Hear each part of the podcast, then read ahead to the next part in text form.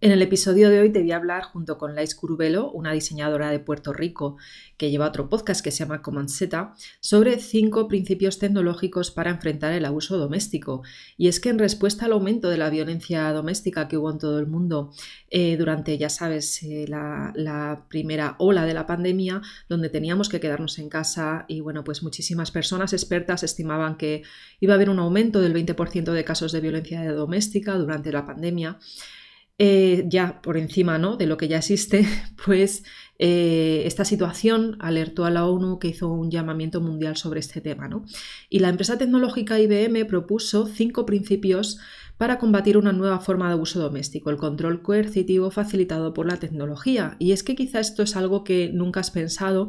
Como diseñadoras UX, pues tenemos eh, que, tener conciencia de la situación y aprovechando que IBM también desde UK pues lanzó este, estos principios de diseño para aplicar en los productos tecnológicos, pues hemos aprovechado la, Lais y yo para hablar de ello en este episodio que, eh, como verás, pues se va un poquito de tiempo, porque yo suelo hacerlos de media hora, pero en este caso se nos va a una horita aproximadamente. Así que nada, espero que, mm, aprendas mucho con él, eh, con el episodio y que sepas aplicarlo a tu trabajo diario como UX designer. Hola, soy Gemma Gutiérrez, diseñadora de productos digitales. Te doy la bienvenida a un nuevo episodio de píldorasux.com la mejor forma de aprender diseño de experiencia de usuario explicado con claridad y paso a paso. Aprende con una pequeña píldora cada semana estés donde estés.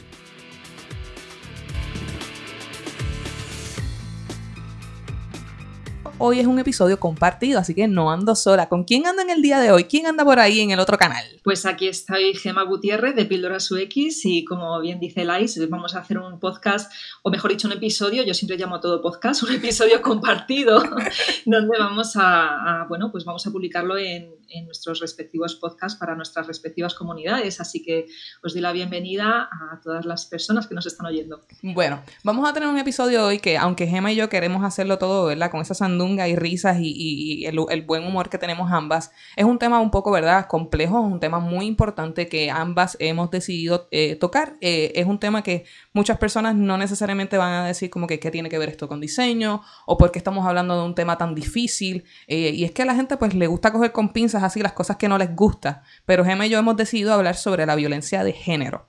Gemma, cuéntanos, ¿cómo fue esa iniciativa, verdad? Que, que dijimos, bueno, Leichi, vamos a lanzarnos. Bueno, pues todo surgió porque yo te mandé un mensaje diciéndote que quería hablar de, un tema que tú publicaste en Instagram y es que hablabas de los principios eh, para evitar de alguna forma la violencia de género en los productos tecnológicos de IBM, ¿no? Y me pareció tan interesante que una empresa eh, hablara de ello que yo me acuerdo que te puse un comentario y te dije, esto tenemos que hablar. Y como no, Lais siempre me contesta enseguida, así es que coinciden los horarios entre España y Puerto Rico, ¿no?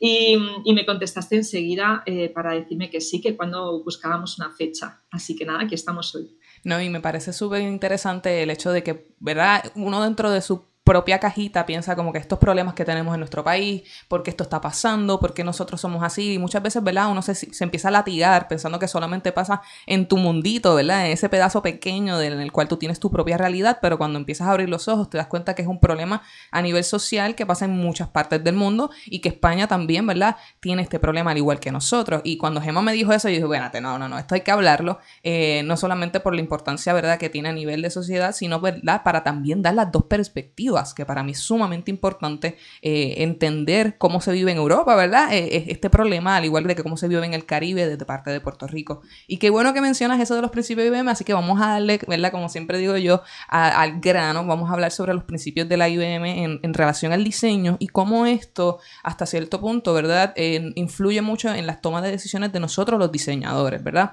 Eh, uno de los primeros principios es la promoción de diversidad. Cuéntame, Gemma, ¿cómo es eso de la promoción de la diversidad para el diseño en términos de los principios de diseño de la IBM? Bueno, pues lo que nos dice eh, IBM aquí es que es necesario tener un equipo de diseño diverso porque esto va a hacer que ampliemos la comprensión de los hábitos de los usuarios, es decir, que lo que permite una mayor exploración cuando estamos diseñando productos digitales, eh, tanto en la parte positiva como en la parte negativa, ¿vale? Es decir, a la hora de que desarrollemos o diseñemos una nueva tecnología, pues tenemos que tener en cuenta, en cuenta todos los usuarios objetivos, ¿vale? Pero ¿qué es lo que sucede? Que eh, muchas veces los equipos, si no son diversos, pues puede pasar errores eh, que no sé si nuestra audiencia los habrán escuchado.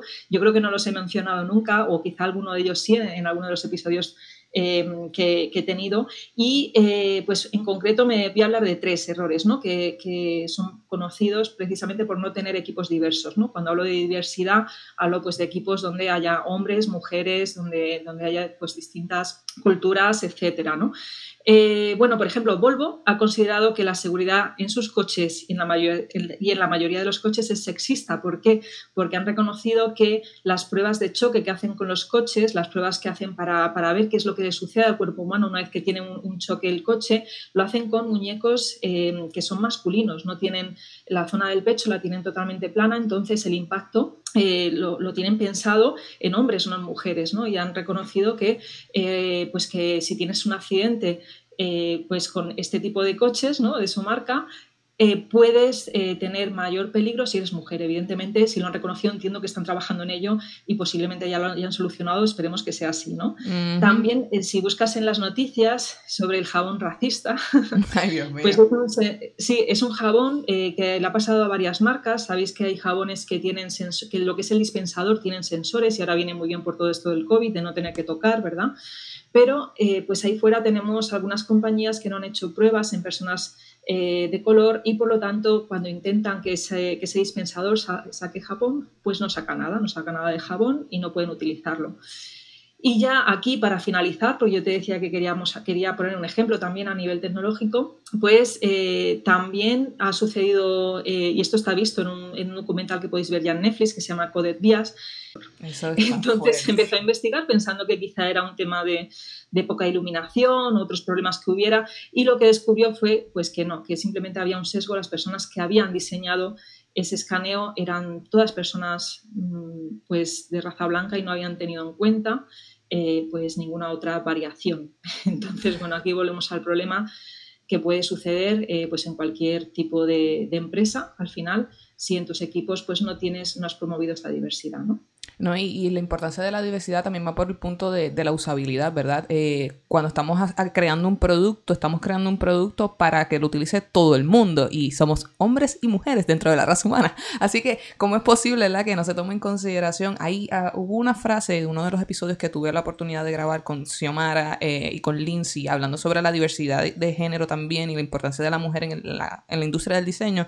Y una de las cosas que estábamos hablando es que muchas veces las diseñadoras no queremos hablar en reuniones o queremos eh, ¿verdad?, que eh, decir alguna opinión por el miedo de cómo van a tomar esa opinión. Pero lo que no nos damos cuenta es que nosotros tenemos el 50%, ¿verdad?, de, la razón, entre comillas, porque estamos dando una perspectiva desde, nuestra, nuestra visibilidad, dentro de nuestra opinión como mujeres, ¿verdad? Y la población se divide en dos, en hombres o mujeres. Así que, en teoría, es como que también nosotros tenemos que voice out, ¿verdad?, nuestra opinión sobre cómo entendemos que se utilizan los productos, cómo nos afectan los productos eh, y cómo esos productos, ¿verdad?, tienen correlación con nuestras vidas, como hablaste con lo de los choques, eh, es bien importante porque definitivamente el busto hace una diferencia en cómo afecta ese trauma cuando recibes el choque. Así que me sorprende muchísimo. Eh, eh, es hasta un tanto eh, frustrante, pero, pero, pero vamos por ahí, vamos por ahí. Otro de los principios de la IBM es garantizar la privacidad y la elección. Y ustedes deben estar diciendo, ¿la elección de qué? Bueno, los usuarios básicamente cuando están bajando una aplicación deben tomar decisiones y estar informados sobre la configuración de privacidad. Muchas veces nosotros bajamos una aplicación y by default le damos sí, sí, sí, sí, sí, login y entré. ¿Verdad? Pero lo que no sabemos, ¿verdad? Lo importante que es la configuración para la seguridad, ¿verdad? Eh, y cómo, ¿verdad? Nosotros los diseñadores tenemos que tomar en consideración cuán fácil hacemos esa configuración para que cualquier persona entienda qué es lo que está configurando. Eh, muchas personas, ¿verdad? No saben que a nivel de, si estás en una situación, ¿verdad? De violencia doméstica, cómo esto te influye o cómo esto tiene un impacto en la seguridad de nosotros. Juegos tan sencillos como, por ejemplo, hay una aplicación que se llama Draw Something, que es completamente gratis. Actually, el nombre completo es Draw Something Free. Y es básicamente una versión del juego Pictionary. Y lo que la gente no sabe es que esta aplicación ha tenido muchísimos problemas porque simplemente no hay ningún tipo de diseño que habilite, ¿verdad? Que el usuario entienda que esta aplicación básicamente se está quedando con tus contactos con tu información de identidad, con información tuya personal para verla y pasarla a terceros, ¿verdad? A, agencias de publicidad. Eh, se queda con tu número, con, todo lo que es la información del carrier, que es la información de, la compañía, ¿verdad? Que te da el servicio de, de telefonía. Eh, y así hay muchísimas aplicaciones que simplemente tú las bajas por la diversión, por el momento de utilizar la aplicación, por, porque simplemente tienes esa necesidad en ese momento, pero no están diseñadas para que tú puedas elegir, eh, ¿verdad?, cómo vas a configurar esa privacidad. Y ahí es bien importante que los diseñadores tomemos en consideración ¿Cómo podemos hacer que nuestros productos, los productos que diseñamos, la gente los entienda lo suficientemente para poder tener la elección de configurar su privacidad? Y, esto es sumamente importante para el tema que estamos hablando. Como bien dije, eh, para las personas que son víctimas de violencia doméstica, de momento bajan una aplicación porque el compañero agresor le dice, mira, bájate eso pero no tiene el conocimiento hasta qué punto, ¿verdad? Esa persona puede manejar esa aplicación desde una parte, ¿verdad? Maliciosa. Eh, ¿Cuál es otro de los principios? Cuéntame, este, ¿verdad, Gema? ¿Qué, otras cosas por ahí tiene la IBM? Bueno, pues aparte de la garantía de privacidad y elección, que como tú dices, eh, la parte de configuración es importante, eh, también habla de combatir el gaslighting, que si lo traducimos al español se dice luz de gas. No sé si, escucha, si habéis escuchado alguna vez esta expresión, que alguien te dice me estás haciendo luz de gas. Es una expresión que lo que me estás diciendo es un poco, pues me estás haciendo una especie de bullying, ¿vale? Entonces, ¿Qué es el gaslighting? No sé cómo se dice en Puerto Rico, ahora me lo dices tú. Pues el gaslighting o luz de gas es cuando una persona te manipula psicológicamente para que dudes de tus recuerdos y tu juicio, ¿vale? De forma que si, por ejemplo, un usuario pues, puede eliminar toda la evidencia de una acción que está ocurriendo o si nunca hubo ninguna evidencia, pues esto podría llevar a que alguien comience a cuestionar su memoria, ¿no? Y yo aquí te ponía de ejemplo, eh, una cosa que pongo de ejemplo que me parece interesante es, por ejemplo, eh, la parte de, eh, pues, qué pasa ¿no? Cuando estamos utilizando o estamos teniendo una conversación con nuestra pareja, ya sea en WhatsApp o en Telegram. Pues quizá no lo sabes, pero en Telegram te permite, te permite eliminar tanto partes de tu conversación como partes de la bueno, partes de tu conversación, tanto para que tú no lo veas como para que no lo vea tu, tu pareja o la persona con la que te estés comunicando, ¿vale? Sin embargo, WhatsApp solamente te permite eliminar tu parte, no permite eliminar eh, ese mensaje de cara a la otra persona. Entonces aquí ya estamos introduciendo un poquito eh, esta parte, ¿no? Porque realmente yo podría tener una discusión con mi, con mi pareja, ¿no? Y mi pareja, si fuera a través de Telegram, podría perfectamente eliminar las partes que le interesaran, que de, imagínate insultos que me haya podido decir, y si yo le echo en cara, pues me has insultado, y voy al Telegram y esta persona lo ha borrado, pues eh, no hay ningún tipo de evidencia, me puede hacer luz de, luz de gas, ¿no? ¿Qué opinas sobre esto? Es, fuertísimo porque la verdad es que básicamente estás jugando psicológicamente con la víctima. Le estás diciendo, tú imaginaste todo esto, nunca pasó. ¿Verdad? Y, ahí es donde radica el control, ¿verdad? Del agresor sobre la víctima, porque básicamente es como estás loca o, simplemente no, está, no, estás, eh, no estás tomando en consideración lo que realmente está pasando, lo que tú estás, ¿verdad? Haciendo ver que está pasando, no necesariamente lo que realmente está pasando. Eh, los puertorriqueños creo que tenemos muchas cosas alineadas con el Telegram. Es un tema difícil para los puertorriqueños, pero sí, definitivamente yo creo que los diseñadores de WhatsApp han hecho un excelente trabajo en el sentido de, ¿verdad?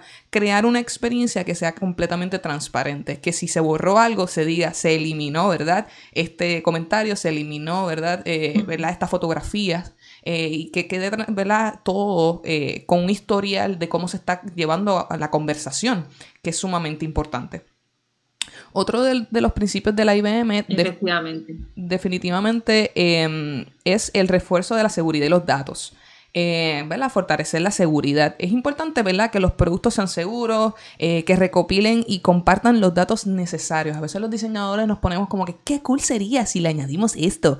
Y mira, en verdad hay cosas que no, no son necesarias, hay cosas que están bastante de más. Y no es que no queramos hacer productos divertidos o productos innovadores, es que cuáles son las implicaciones que tiene, ¿verdad? Añadirle estos features por el simple hecho de diseñar algo más innovador, ¿verdad? Cuando diseñamos tenemos que tener en consideración cómo creamos experiencias de productos que requieran contraseñas, eh, que sean unas contraseñas fuertes, diseñar experiencias que permitan múltiples usuarios, hasta cierto punto eh, puede traer un problema. Y si lo vamos a hacer porque la aplicación lo necesita, ¿verdad? Que tenga algún modo de identificación. Eh, por ejemplo, sabemos muy bien, ¿verdad? No nos vamos a hacer los locos, que mucha gente, ¿verdad? Tiene Netflix y comparte las cuentas. Así que, ¿cómo, cómo esto, ¿verdad? Eh, hasta cierto punto puede ser malo, ¿verdad? dentro de un caso de violencia doméstica. Hay muchísimos ejemplos, como por ejemplo cuando se comparten calendarios, cuando se comparten suscripciones de ciertos servicios, ¿verdad? Eh, hasta qué punto el agresor tiene la posibilidad, ¿verdad?, de obtener la data y entender tus movimientos. Eh, hay un caso buenísimo de las cámaras Nest Security que, ¿verdad? La seguridad y el producto no fue diseñado eh, lo suficientemente fuerte como para que un white hacker en Canadá lograra controlar, ¿verdad? Obtener acceso a una residencia. Entonces el hacker entró porque toda la configuración, ¿verdad? No estaba encriptada, entre muchos, ¿verdad? Ámbitos era hasta un poco, ¿verdad? Dentro del área de programación, pero también cómo el usuario podía entender el producto para ponerle algún, eh, alguna tranca de seguridad adicional, ¿verdad? Porque no entendía muy bien el producto. Este hacker logró comunicarse con la persona que estaba habitando en la casa y le dijo, mira, yo sé dónde está tu localización, yo puedo ver tu casa a través de la cámara. Eh, eh, y la persona tuvo una conversación con el hacker. Podemos darle gracias, ¿verdad? A, Dios que este hacker era un hacker white, que era un hacker eh, que no tenía intenciones maliciosas, pero si hubiese sido otro, ¿verdad? Eh, hubiese tenido acceso a un millón de cosas. Eh, así que eh, eso es una de las partes que tenemos que tomar en consideración cuando diseñamos, ¿verdad? Cómo podemos hacer que los usuarios tengan visibilidad y puedan entender cuántas personas están accediendo a su información. Sí, y aquí te comento también una cosa, porque ahora no sé si, supongo que es a, nivel mundial, la mayoría de las aplicaciones de banca o, o, por ejemplo, incluso las redes sociales te dejan la opción de doble validación. Aquí a todas las personas que nos escuchan les recomiendo que digan que sí siempre que sí. ¿Y qué es la doble de validación? Pues es que, por un lado, tú, te, tú estás entrando con tu contraseña habitual, ¿vale? Y eh, si alguien desde otro dispositivo intenta entrar, eh, va a pedir también la validación a través de un código que te mandan a tu móvil a tu, a, tu, celular, ¿no? Entonces, ese código lo introduces y entras. De manera que si alguien intenta hackearte la cuenta, ya sea Instagram, Facebook, eh, pues se me ocurre, o sea, no solamente es en temas de banca, también en redes sociales, que son las que más habitualmente se intentan hackear cuando hablamos de, este, este, tema de violencia de género, pues eh, si pones esa doble validación es mucho más complicado que, otra, que tu pareja o tu expareja esté intentando o esté consiguiendo entrar a esa red social. Definitivamente. Y para finalizar los principios de la IBM, porque hay mucho más que queremos Gemma y yo compartir con ustedes, también tenemos la promoción de, una tecnología más intuitiva. Cuando queremos, ¿verdad?, tratar de los diseñadores de que cada usuario pueda entender, ¿verdad?, qué es lo que va a lograr con esa aplicación y que la, esté diseñada de una forma friendly user, ¿verdad? Eh, Gemma, ¿qué, qué, opinas en este aspecto específico? Pues considero que si realmente queremos que a todas las personas, eh, que la tecnología sea mm, fácil de utilizar por todas las personas, cuanto más sencilla y más eh, fácil sea el acceso, mucho mejor. Entonces, esto es lo que tenemos que tener en cuenta siempre. Eh, y este, en realidad, este principio yo creo que aplicaría pues, a cualquier producto digital, no necesariamente, ¿verdad? este este último punto de hacer la tecnología más intuitiva no necesariamente tiene que aplicar a, temas de violencia de género, yo creo que aplica a todo. Literal. Otra de las cosas que, y, con esto quiero puntualizar, que eh, la violencia, ¿verdad?, ocurre porque hay un desbalance de poder y lo que buscamos a través del diseño de productos conscientes es eliminar ese poder y poner, eh, ¿verdad?, a la víctima y al agresor, equipararlos en conocimiento, ¿verdad? Que, que tanto el agresor tal vez sepa cómo utilizar esta aplicación como también la víctima sepa cómo puede controlar su privacidad, su seguridad, su localización ¿verdad? Que tenga toda la información eh, y toda la literacia digital para poder entender su utilización. Eh, me gustaría, Gemma, que nos dieras una, mirada, ¿verdad?, a cómo está la situación de, violencia en España. Cuéntanos un poco sobre, sobre las estadísticas y cómo está tu país. Vale, pues hemos estado recogiendo aquí en mi país, tenemos el Ministerio de Igualdad, eh, para quien quiera entrar a ver los datos que voy a dar, eh, pues puede, los he sacado de la página web de violenciagénero.igualdad.gov.es y ahí podéis encontrar estos datos.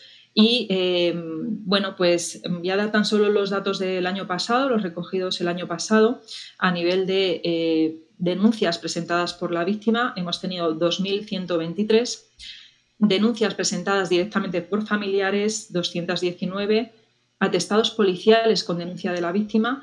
Hemos tenido hemos tenido 78.925, mm, o sea, una barbaridad. Y así sigue la lista, es decir, que eh, tenemos, eh, pues como ves, muchísimos casos ¿no? en España y, a pesar, es verdad que en los últimos años, si lo comparamos con el 2019, parece que han bajado un poco, pero también se habla ¿no? de, precisamente por toda esta situación pandémica, es posible que muchas mujeres tengan más miedo de, pues, de presentar directamente las denuncias, ¿no? porque tienen al agresor en casa y tienen que convivir con él.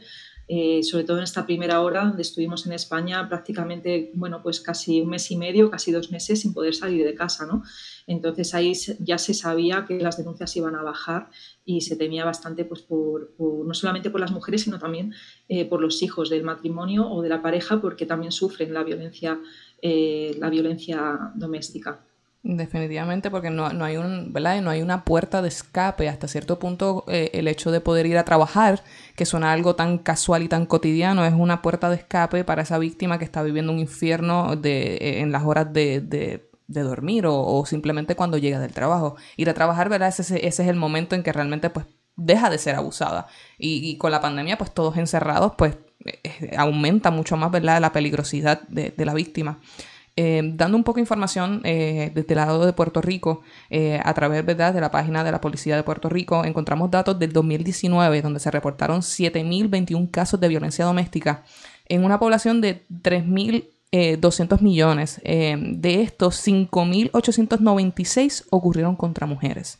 ¿Verdad? Eh, y, es por eso que, estamos hablando específicamente, ¿verdad? De lo que es la violencia de género. Definitivamente este episodio, ¿verdad? Estamos hablando de la violencia doméstica y cómo la, violencia está entre parejas, pero eh, tenemos que hacer un hincapié que, que lamentablemente, eh, ¿verdad? La gran mayoría somos, somos, mujeres que sufrimos de esto. En, relación a los incidentes de violencia doméstica por el área policíaca, en, este en el año pasado, 2020, por ejemplo, en la capital de Puerto Rico, San Juan, se encontraron 698 incidentes. En el área de Bayamón, 933, en el área de Arecibo 668, en Ponce 533, un total de 6.170 casos para el 2020, eh, que definitivamente eh, tuvo una baja si comparamos con el 2019 que fueron eh, alrededor de 7.021 comparado con el 2020 6.170, pero definitivamente, como bien dice Gema, el hecho de, la pandemia no, ha, hecho, una mella gigantesca y, sabemos que este año también se, logró lo que es el estado de emergencia, que eso vamos a estar hablando más a continuación,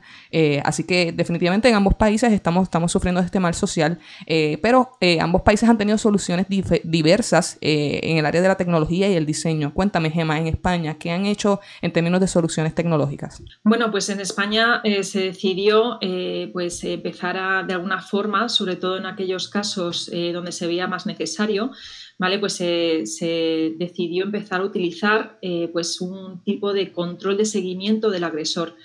Son dispositivos de control telemático, se llaman. Entonces, estos dispositivos, eh, bueno, el dispositivo en concreto es una pulsera que se solicita por orden judicial solamente cuando hay riesgo para la víctima. Evidentemente, pues normalmente son eh, cuando mm, ha pasado, ha, habido un juicio y se ha certificado pues que, el agresor mm, pues de alguna forma ha intentado ya eh, agredir a esta persona o ha habido eh, pues algún tipo de, intento de, asesinato ya. Bueno, pues voy a hablar sobre el dispositivo que compone el sistema de seguimiento eh, y es una pulsera que se solicita por orden judicial cuando hay un riesgo para la víctima. Los dispositivos de detención de proximidad se utilizan para velar por el cumplimiento de las órdenes de alejamiento y se imponen por orden judicial en los casos en los que se estima que hay un riesgo especialmente elevado para la víctima. Estos eh, dispositivos son conectados a un centro de control durante 24 horas, 7 días de semana, por la semana, y las pulseras conectan al supuesto agresor y a la mujer con un centro de control único operativo 24 horas al día, todos los días del año, donde personal cualificado pues, atiende las incidencias y traslada la información a las fuerzas y cuerpos de seguridad del Estado. El caso es que el sistema salta cuando el agresor está a menos de 500 metros de la víctima. Y eh, esta información eh, pues salta al centro de control las alertas que están clasificadas atendiendo a la gravedad. ¿vale? Entonces, además de recibir información a tiempo real sobre la ubicación geográfica del agresor y víctima, detecta y demarca las zonas de exclusión, aquellas en las que no puede acercarse el agresor por orden judicial.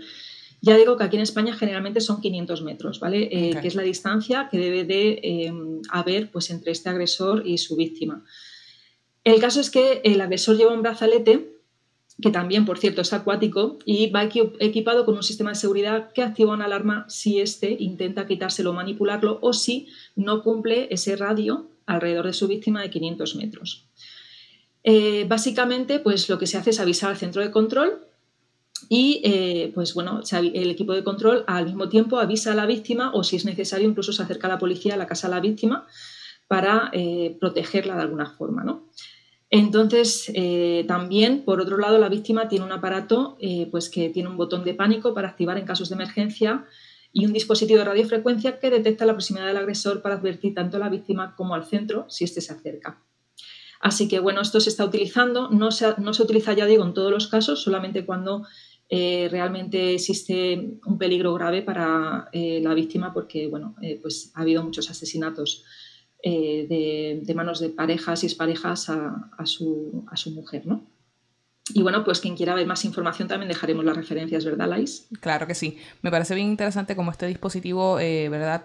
Tiene la capacidad de, entender, ¿verdad? Cuán, cuán lejos o cuán cerca se encuentra de la víctima. Nosotros poseemos un dispositivo parecido que lo trabaja a través de la Oficina de Antelación a Juicio, la OSAC. Eh, pero simplemente eh, nosotros en el caso de Puerto Rico lo utilizamos para cuando tienen casos penales, no necesariamente para víctimas de violencia de género. así que es bien interesante entender, ¿verdad? Cómo están aplicación, aplicando este este tipo de tecnologías a estos casos particulares, ¿verdad? Para poder salvaguardar la, vida de, las víctimas. Y otra cosa que me parece fantástica y hasta que no hemos estado investigando un poco no lo he encontrado y es que eh, los medios de comunicación, cuando estás buscando información, bueno, no, voy a decir todos los medios de comunicación, pero algunos en concreto, cuando estás buscando información sobre violencia de género y entras a, una, por ejemplo, a una de sus, eh, de sus noticias hablando de esto, aparece un pequeño aviso para la persona que lo está leyendo que literalmente dice, y voy a leerlo, dice, si quieres leer este texto pero no quieres dejar rastro en el ordenador, puedes utilizar el modo incógnito de navegación, no quedarán registros de los sitios web que has visitado. O puedes borrar tu historial. Al final de la página te explicamos cómo. Para sentirte más segura, tienes la opción de cerrar rápidamente la página con solo pulsar las teclas Control más W. Y esto lo ponen al inicio de la noticia eh, del artículo, por lo tanto, eh, me, pareció fantástico cuando eh, vi que estaban teniendo en cuenta a las usuarias que pueden estar desde el ordenador de casa buscando esta información para informarse precisamente de qué pasos pueden hacer, ¿no?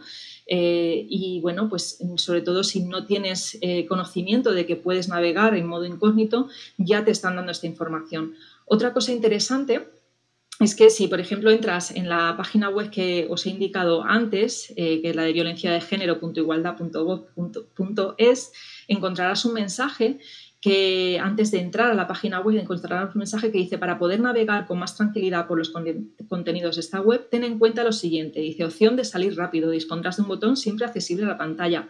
Este botón es un botón rojo que puedes observar en la zona superior una vez que entras que pone salir rápido.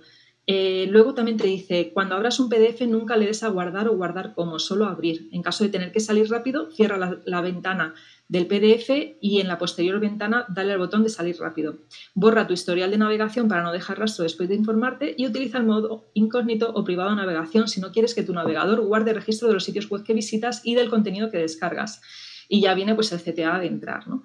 Entonces, bueno, me parece, eh, me parece fantástico que tengan en cuenta esto porque efectivamente pues no todo el mundo tiene el mismo nivel eh, pues de conocimientos de tecnología, ¿no? simplemente a nivel básico, ¿no? de, de, tú estás navegando por tu navegador habitual y la mayoría, muchísima gente no sabe que tienes la opción de navegar de incógnito. No, y definitivamente esto es aportando otra vez a la educación digital. Eh, como bien dice, no todo el mundo tiene el conocimiento.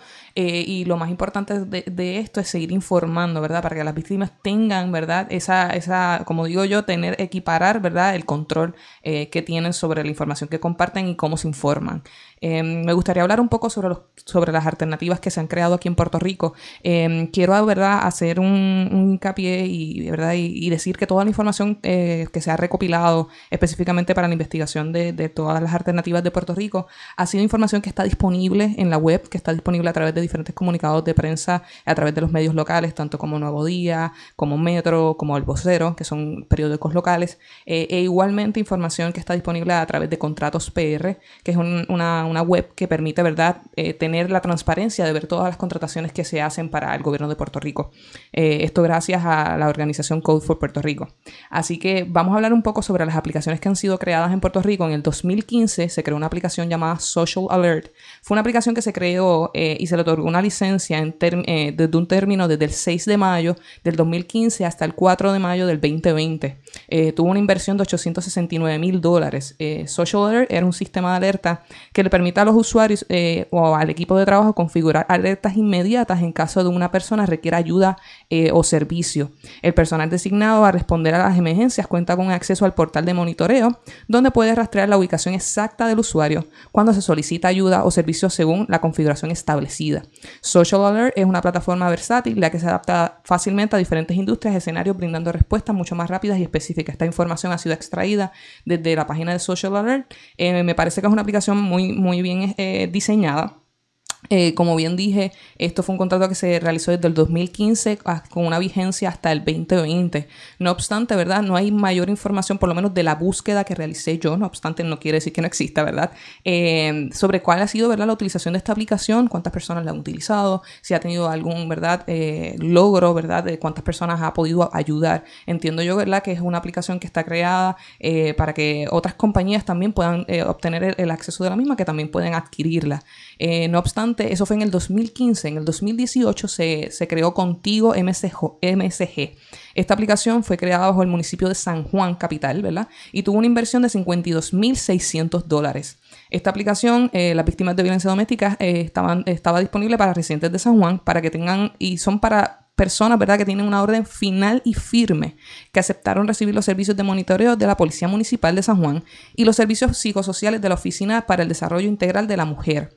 Para la utilización de esta aplicación, las víctimas deberían obtener un PIN, ¿verdad? que son unas cifras de cuatro dígitos, el cual es suministrado al visitar la Oficina para el Desarrollo Integral de la Mujer.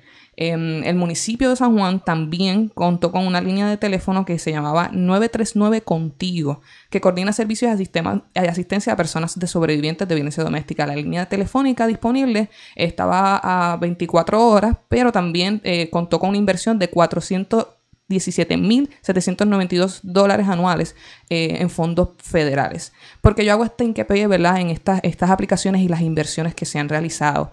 Em, más bien es una reflexión que quiero hacer, ¿verdad?, a todas las personas que nos están escuchando. Eh, nuestro país ha tenido, ¿verdad? Lamentablemente, yo digo lamentable porque me parece lamentable, muchos esfuerzos con muy buenas iniciativas que han sido duplicados. Eh, ¿Por qué yo digo duplicados? Bueno, porque la primera se realizó en el 2015, la segunda se, se, realizó en el 2018, estamos en el 2021 y justamente en el 2021 hemos declarado estado de emergencia.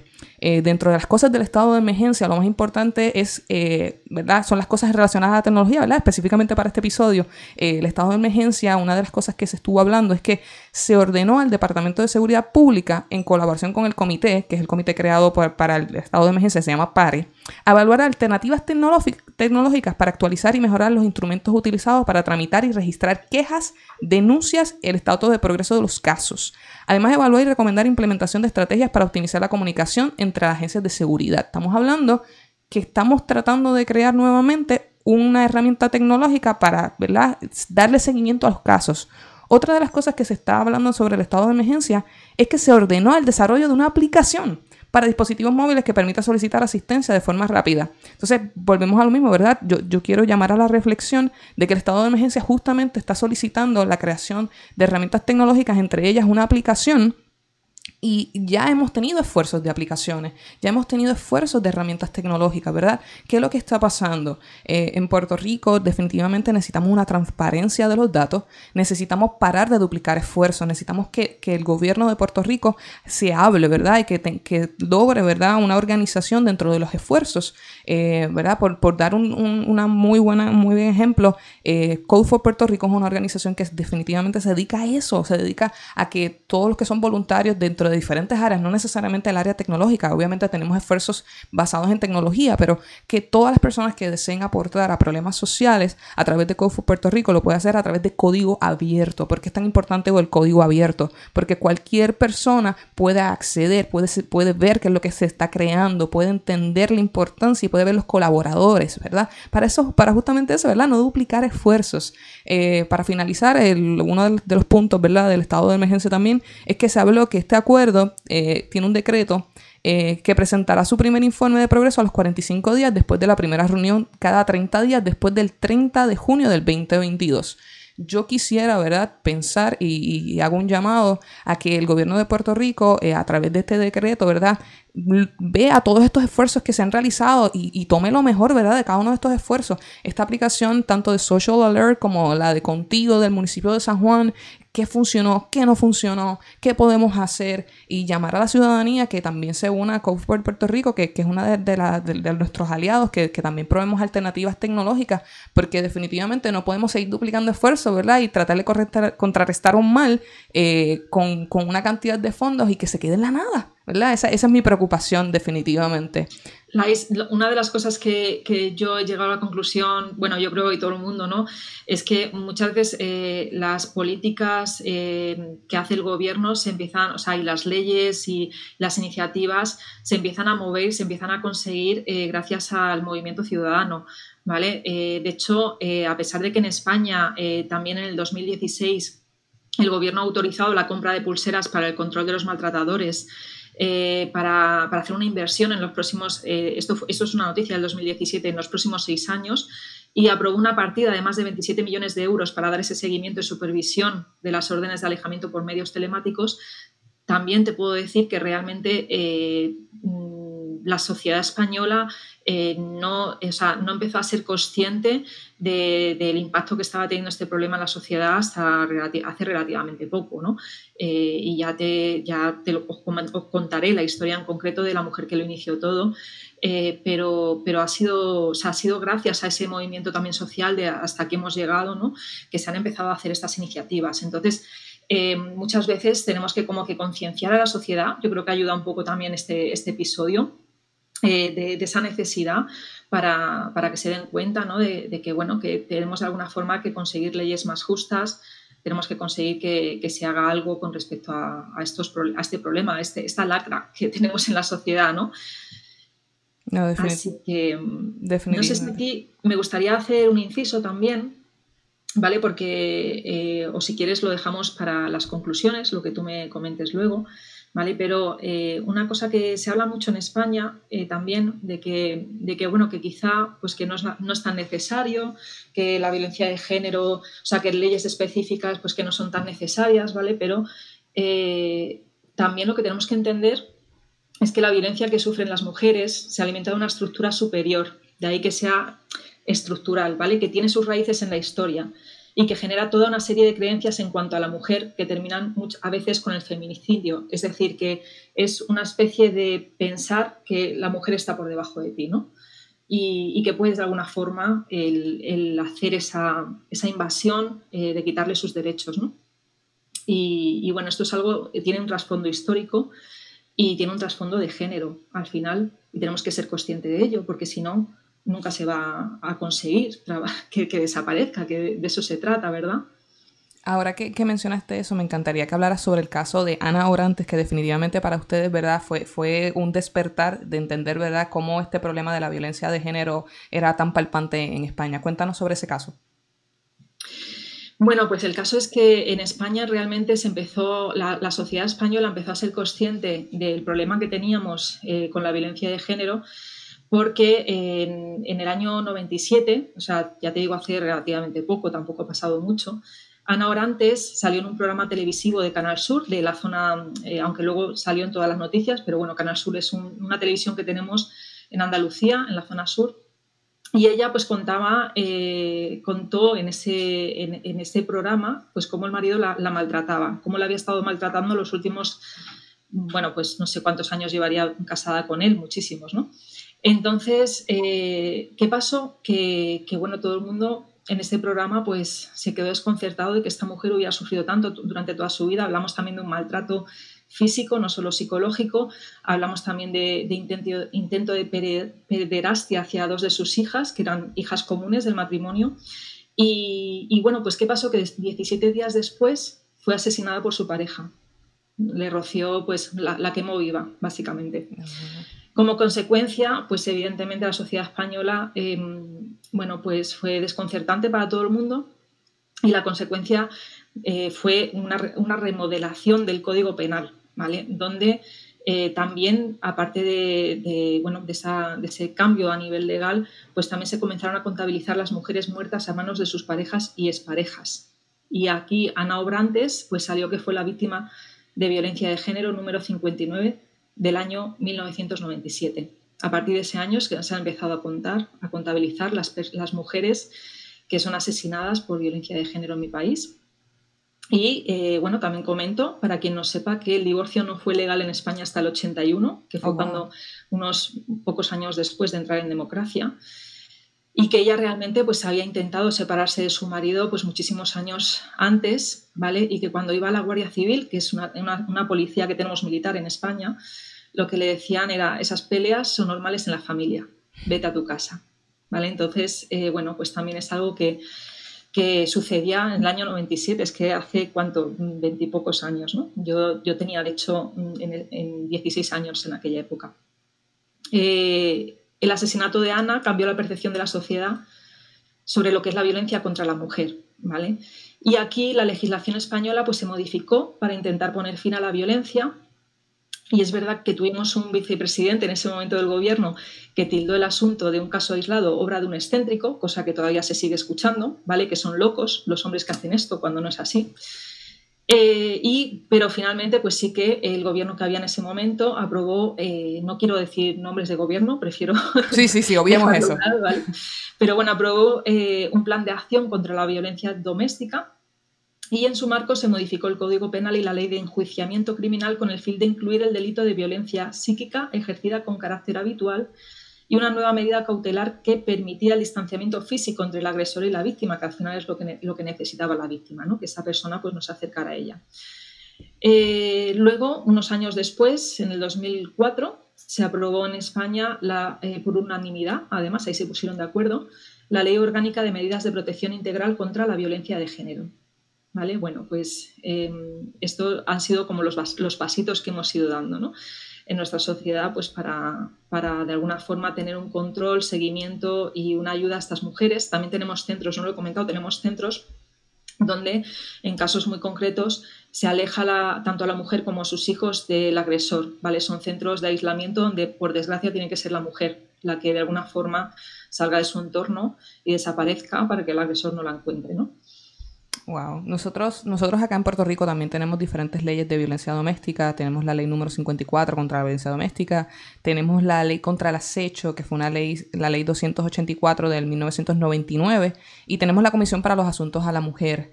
Eh, no obstante, asimismo, como tú hablas del caso de, de Ana Orantes, eh, nosotros, ¿verdad?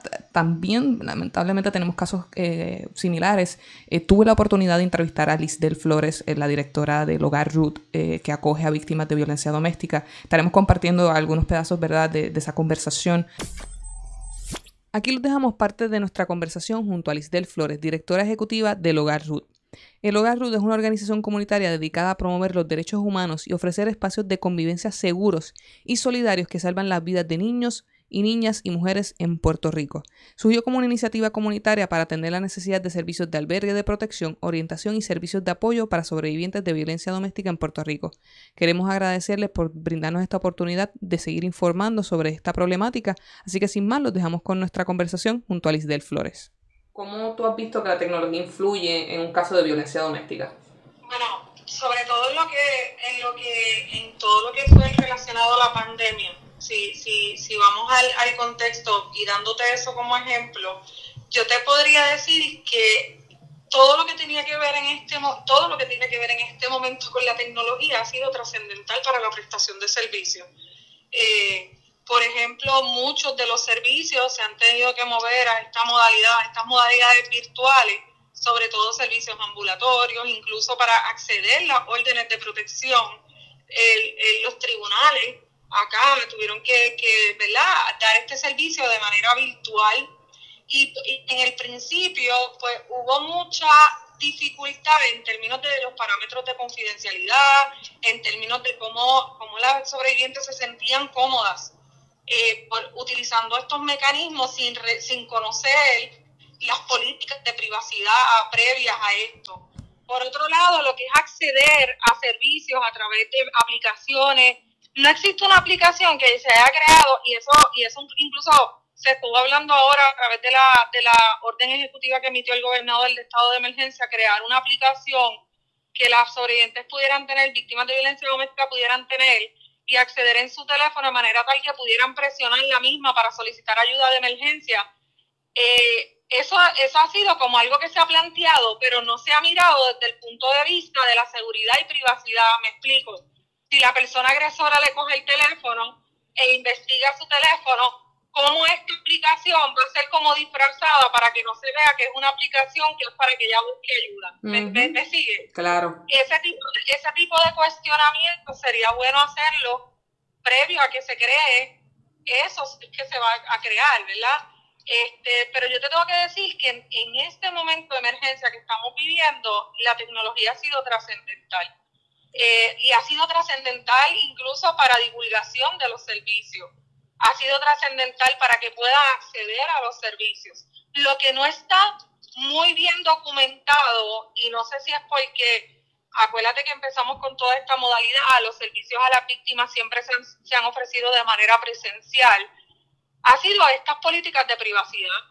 Eh, ha sido que hemos tenido que crearlas como from the scratch, ¿verdad? Y, y, quizás basados en, mirar en otras jurisdicciones a ver cómo lo practican, si, si se hace, y crearlas acá de la nada, legalmente mirarlas, que, que tengan una mirada legal, que todo este tipo de cosas. Eh, otra de las preguntas es eh, si has presenciado algunas algún caso en el cual eh, eh, el hecho tecnológico haya tenido un factor eh, protagonista, por ejemplo, has hecho a través de teléfono, has hecho a través de una computadora, un reloj electrónico, ¿cómo, cómo los dispositivos tecnológicos o electrónicos han formado parte tal vez de un caso? Bueno, en muchos de, en muchos de ellos, en muchos de hecho, y sobre todo por las redes sociales.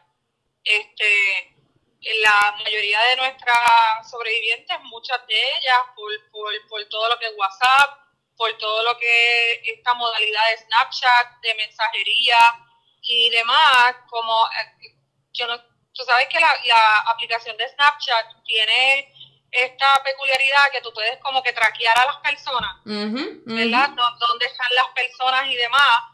Así que todo eso sí, hemos tenido casos donde hemos tenido que prácticamente sacar el SIM card del teléfono, eh, prácticamente eh, de, deshacernos de, del teléfono para, para que se evite ese traqueo de la persona, sobre todo si va a ser albergada. Eh, yo creo, Lechi, que no necesariamente estas aplicaciones y, la, y, y no necesariamente la tecnología está presta para la protección a las víctimas de violencia doméstica o violencia de género. En particular, yo, yo, yo creería, ¿verdad? Yo no soy experta en el tema, así que aquí, aquí a lo mejor tú tienes mejor dirección que yo, pero yo creería que nos falta mucho por recorrer en, en esa área de protección eh, a las sobrevivientes mediante la tecnología, porque incluso la mayoría de las situaciones que se suscitan son por eso mismo, porque le, el agresor agarra el teléfono o mira sus su correos electrónicos o le hackea el correo electrónico y entra y puede ver todo lo que la, la todo lo que la persona tiene. Eh, en su teléfono e incluso se han dado casos donde han bajado aplicaciones al teléfono que permiten humear los mensajes que recibe y todo eso. Así que es un reto. Justamente eso es lo que queremos lograr con este episodio, darle a los diseñadores, ¿verdad?, una vista panorámica de, las implicaciones que tienen, añadirle diferentes mm, eh, funciones a las aplicaciones que si caen en las manos equivocadas, pues propician, eh, ¿verdad?, e, estos casos. Por ejemplo, si tú tienes una sobreviviente que utiliza su teléfono para buscar ayuda, ¿verdad?, eh, al buscar, ahora todo lo, lo, buscamos por el internet y, por ejemplo, pues yo necesito saber en dónde me ofrecen servicio y, yo voy a la página de Hogar Ruth. Hogar Ruth tiene una pestaña que permite borrar del history que tú me buscaste, ¿verdad? Entonces, e, ese tipo de, pues porque fue pensado de esa manera, fue pensado en la seguridad de la víctima, fue pensado en que si yo voy a buscar en la página de Hogar información sobre Hogar pero yo no quiero que se quede en el history de mi computadora, porque él accede a mi computadora y puede ver que yo estaba buscando ayuda y eso puede desatar un incidente violento que pueda incluso, matarme, porque porque es ahí donde se desatan los incidentes más violentos, cuando la persona siente que está perdiendo el poder y el control, este, y que la otra persona está buscando ayuda. Eh, pero eso no sucede con la mayoría de las cosas a, a las que las víctimas tienen acceso. Entonces, y sobre todo en la cuestión eh, tecnológica. Yo creo que uno de los retos más grandes, y yo te diría que de los peligros más grandes que tenemos ahora, de la misma manera que es una ventaja, porque la tecnología es una ventaja grandísima, ¿verdad? Nos conecta a todo aquí en el ahora y en el momento.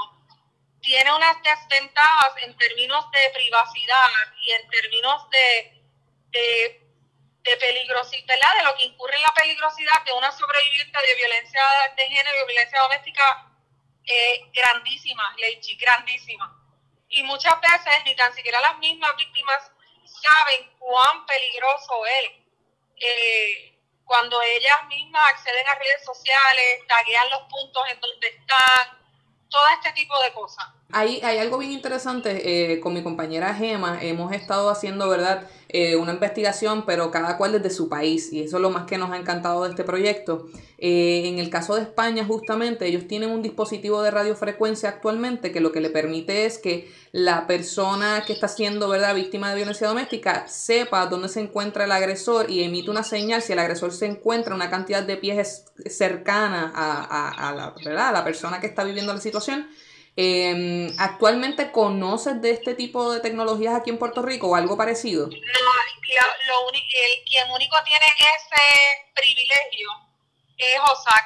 Cuando, cuando el agresor o la agresora eh, tiene un caso criminal y es, eh, es liberado bajo fianza, ¿verdad? lo que se conoce bajo fianza, eh, OSAC es el único a nivel de Puerto Rico que tiene ese sistema. Y eso sería excelentísimo, excelentísimo. Eso sería una excelente alternativa para las víctimas que, aquí cuenten con orden de protección de remedio civil. Porque fíjate, miramos solamente aquellos casos que son criminal. Entonces dependemos del servicio de OSAC. Por ejemplo, OSAC es eh, la Oficina de Antelación a Juicio que pone en libertad a en libertad condicional a los agresores y, y esta oficina es la que monitorea, ¿verdad? Y entonces si, si el agresor está uno, eh, le hacen una entrevista a la sobreviviente, pero esa entrevista está bajo la circunferencia de donde la, la víctima reside, pero no, y si la víctima no está ahí. Correcto. Y si está en otro lugar. Entonces ella no tiene oportunidad solamente hasta el radio de frecuencia de donde ella vive o donde ella trabaja. Entonces, automáticamente, por el grillete, se activa, o sea, cuando él está entrando en un área restringida, lo que se conocería como un área restringida para, para la persona, para él o para ella, y, y, y llaman a la víctima. Pero ¿y si no consiguen a la víctima mediante esa llamada?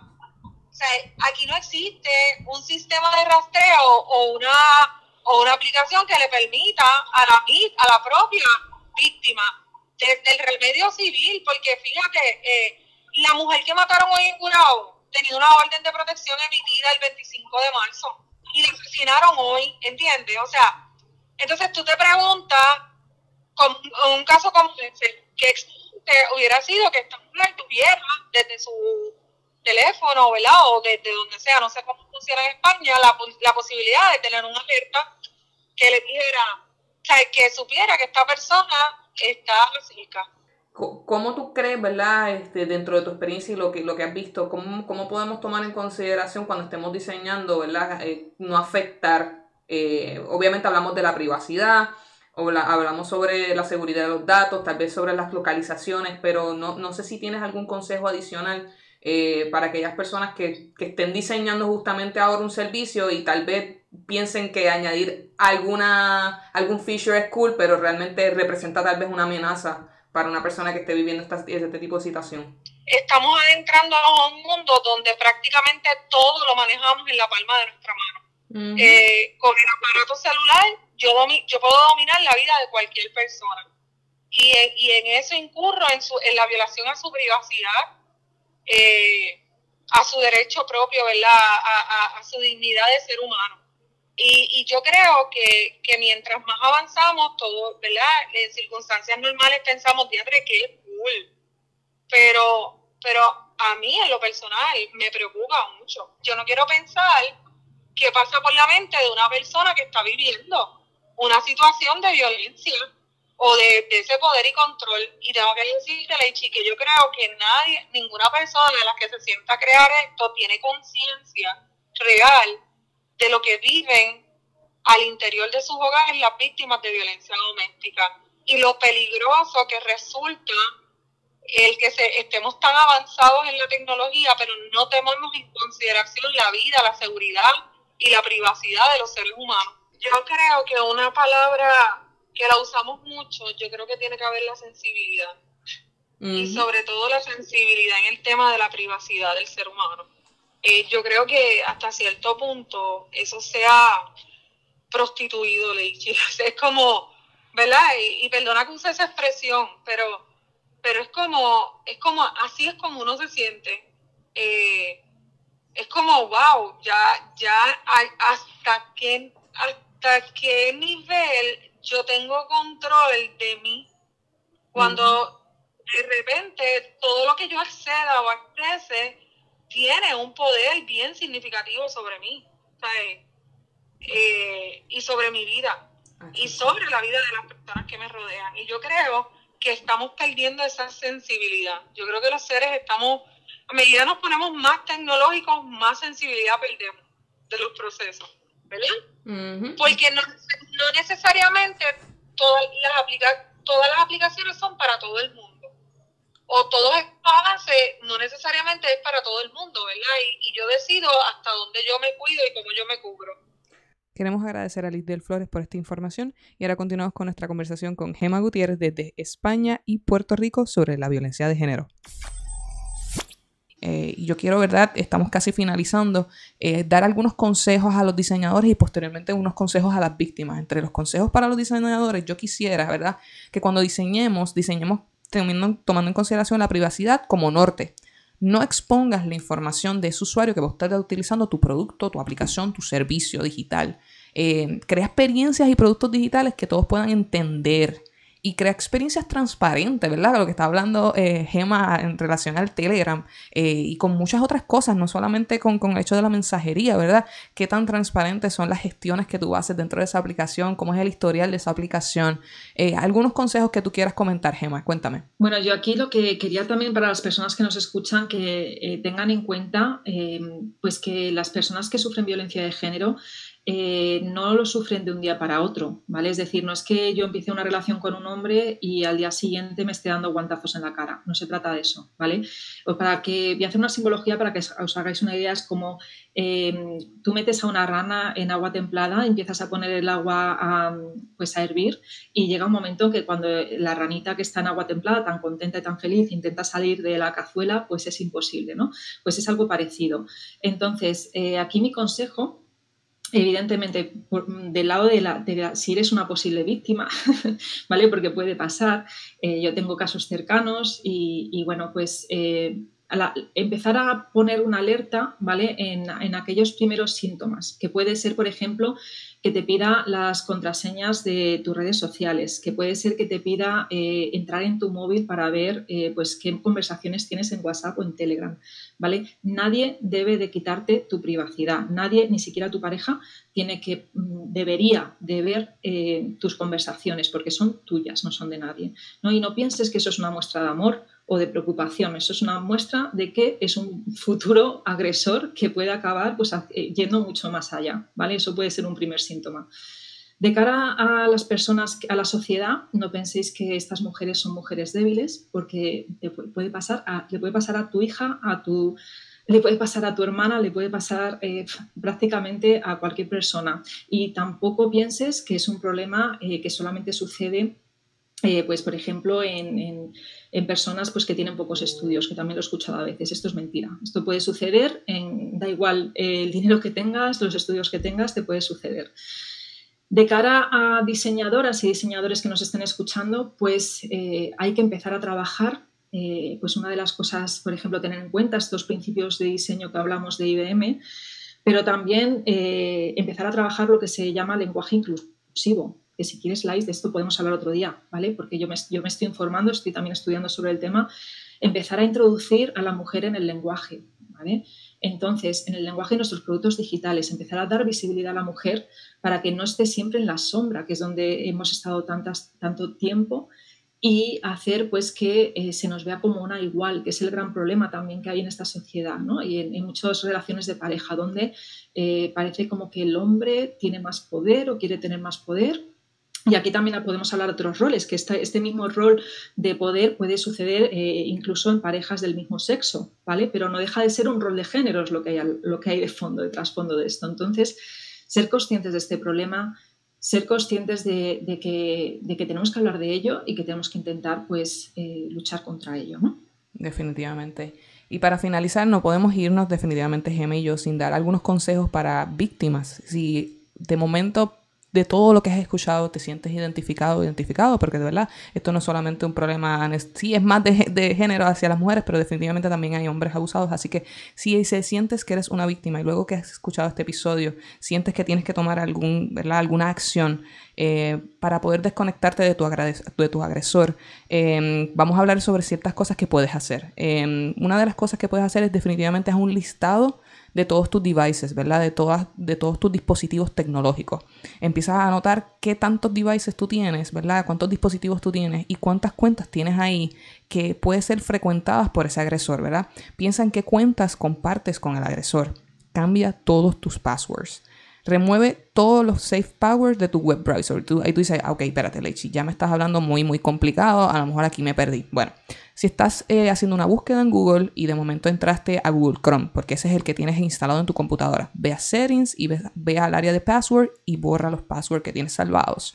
Si estás en Firefox, que es otro de los, de los browsers, puedes ir a About, a Logins y ahí puedes encontrar todos los passwords. Si estás en Safari, ve al Preference, Password Enter Your PC Password y ahí los vas a encontrar. Si estás desde tu teléfono Android, ve a Settings, Security y revisa todo lo que está en Security Features y dale Off. Si estás en iPhone, ve a Settings, Privacy y revisa todas las aplicaciones en las cuales te estén haciendo un request de acceso a tu data y dale Off.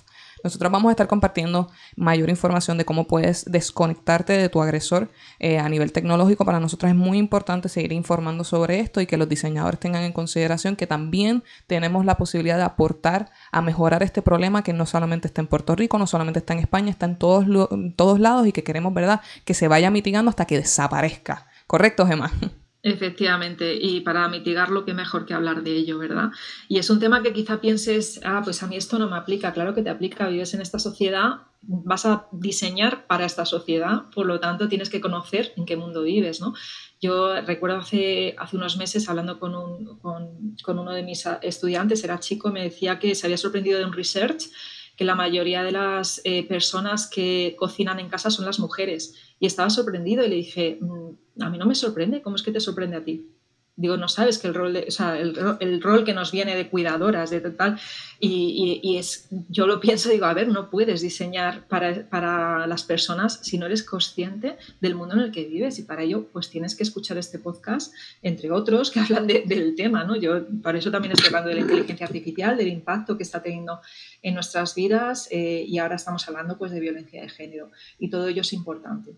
Definitivamente. Gema, mil gracias por este super episodio. Estoy súper contenta de tener la oportunidad de compartir desde España y Puerto Rico un problema tan importante para la comunidad de diseño. Gracias a ti, Lais, y espero seguir trabajando juntas porque al final yo creo que estas colaboraciones enriquecen a ambas comunidades y, bueno, la verdad es que yo disfruto mucho también hablando contigo y poniéndonos al día de, temas de, de, diseño o temas que afectan a la sociedad. Yo sé que la gente nos va a pedir otra, otra.